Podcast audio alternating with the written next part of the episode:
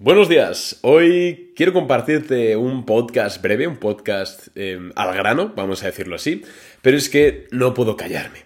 Sabéis que estos días he estado un poquillo malo, pero bueno, ahora mismo ya estoy, me encuentro bastante bien, así que tengo fuerzas para hacer este podcast. Y es que estaba ahora mismo navegando en Twitter, ya sabéis que, bueno, Twitter es una de las mejores redes sociales si sabes emplearla, si sigues a la gente adecuada. Eh, yo en mi caso, pues como me dedico al tema de la inversión en bolsa, análisis, etcétera, pues sigo prácticamente a un montonazo de cuentas en muchos idiomas. Eh, sobre, sobre esta temática.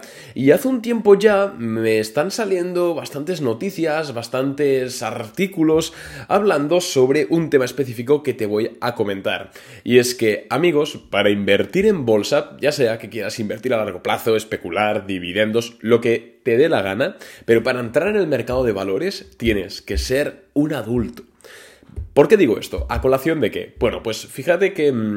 Mm, el otro día estaba viendo un tweet de Cathy Wood, creo que era, que es una de las bueno, no sé si de las mejores o de las peores gestoras, pero una de las gestoras de, de, fondos y de acciones más codiciadas del mundo, vamos a decirlo así, y en los comentarios había muchas personas que pedían a la SEC que se regulase, no recuerdo muy bien cuál era el tema del tweet, pero básicamente pedían a la SEC, que es la reguladora estadounidense, que se regulase a las empresas growth para que no puedan caer lo que han caído este año. O sea, no es ninguna sorpresa que este año hemos visto caídas muy grandes en muchas acciones. Por ejemplo, Pelotón ha caído un 95%, PayPal un 80, bueno, un montón de empresas, Upstart Holdings un 90, hay muchísimas empresas que han caído pues prácticamente han perdido todo su valor. Y había muchos usuarios, eh, y no pocos, o sea, muchos, miles, decenas de miles, em, diciendo que deberían regularse, que esto no es posible, que cómo es posible que las bolsas acepten que se,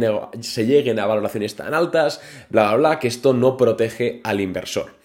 Y bueno, esto lo vi el otro día, entonces, bueno, me mosqueé un poquillo, pero pasé. Y hoy me ha caído otra noticia aquí, que, en este caso no es de bolsa, es de cripto, pero tiene algo que ver, del mundo, un periódico español, que dice que, bueno, básicamente el cripto crash y cómo ha afectado a las familias españolas y básicamente el argumento era que, que tiene que regularse porque cómo es posible que alguien pueda perder el 90% de su inversión en meses, ¿no? Que esto debería estar regulado y que no es, no es posible.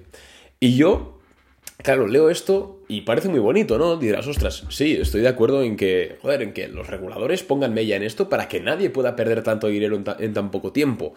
Pero es que yo creo que las personas que piensan esto nunca debieron haber entrado en bolsa.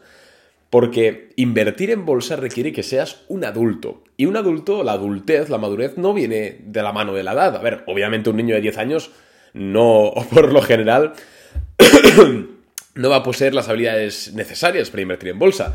Pero yo conozco gente de 30, de 40, que realmente en su actitud son niños. Y gente al revés, de, 20, que en verdad son, son, adultos. Entonces no es algo tan ligado a la edad, sino ligado a la madurez que uno tiene. Vamos a ver, cuando tú entras en bolsa o en criptomonedas o en cualquier, en cualquier tipo de inversión, tienes que entender que hay un riesgo de pérdida total del capital. Total.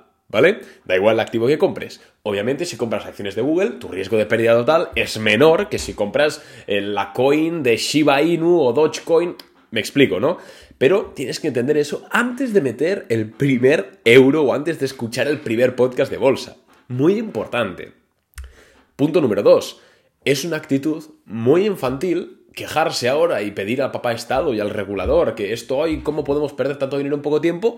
Pero luego, en 2020, 2021, cuando estas mismas acciones y estas mismas criptomonedas se multiplicaron por 5, por 6, por 7, o sea, vamos, para que os hagáis una idea, lo he contado muchas veces, pero yo recuerdo un día, y lo recuerdo muy bien porque estaba en un bar con, mis amigos, un lunes compramos Fubo TV en Boring Capital, esto era 2020, si no recuerdo mal, sería noviembre, diciembre, la compramos y el jueves que fui al bar la vendimos con un 100% de rentabilidad. En tres días duplicamos nuestro dinero.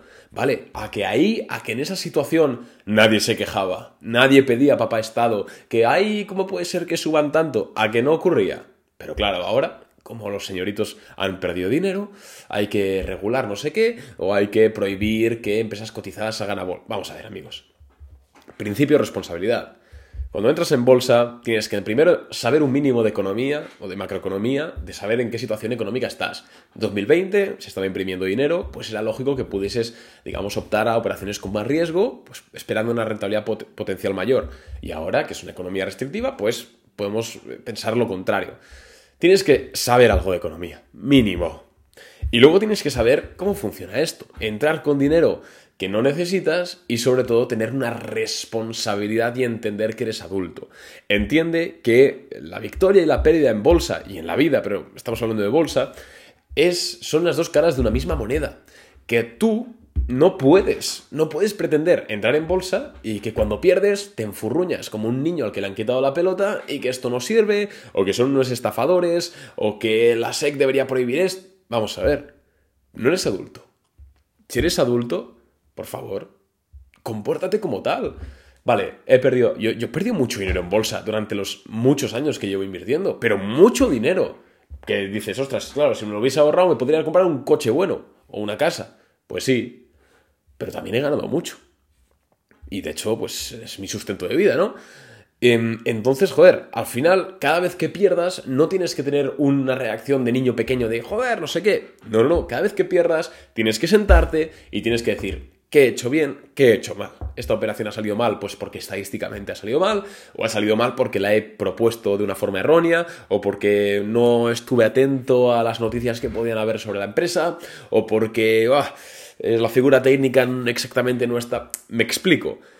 Tenemos que comportarnos como adultos y tomar las situaciones como adultos, porque eso primero que te va a permitir sacar de una derrota muchas victorias futuras, muchísimas. O sea, yo tengo claro que la gente que ha sobrevivido, entre comillas, a este 2022 en bolsa, donde hemos visto caídas absolutas y tenemos, todos hemos tenido aquí empresas con un menos 60%, un menos 70% en cartera, y esto es así, pues todos estos que hemos sobrevivido a este 2022, igual que los que sobrevivimos a 2018 o a marzo de 2020, vamos a salir reforzados, porque el aprendizaje que has tenido, y un aprendizaje, insisto, desde una posición de aprender, de adultez, joder, no tiene precio. Y en el siguiente bull run, en el siguiente mercado alcista, vamos a saber hacer las cosas mucho mejor y vamos a saber prepararnos mucho mejor y al final todos son beneficios. Entonces, si tú realmente no puedes soportar un riesgo, no inviertas en bolsa, tío. No inviertas en bolsa, punto. Hay muchas cosas que hacer con tu dinero, puedes meter un plazo fijo, puedes invertir en... Hay muchas formas. No tienes por qué invertir en bolsa. Pero si tú quieres hacer esto, por favor, ten en cuenta que se requiere de una madurez de un adulto y de una predisposición y una proactividad a aprender. ¿Vale? Entonces, nada más, de verdad, solo quería comentarte esto en un podcast breve. Ya sabéis que, bueno, normalmente me gusta hacerlos más largos. Y si te ha gustado, pues te recuerdo que puedes seguir el episodio y valorarlo con 5 estrellitas, que de verdad es que lo valoro muchísimo. Muchas gracias amigos y nos vemos en el siguiente podcast. Chao.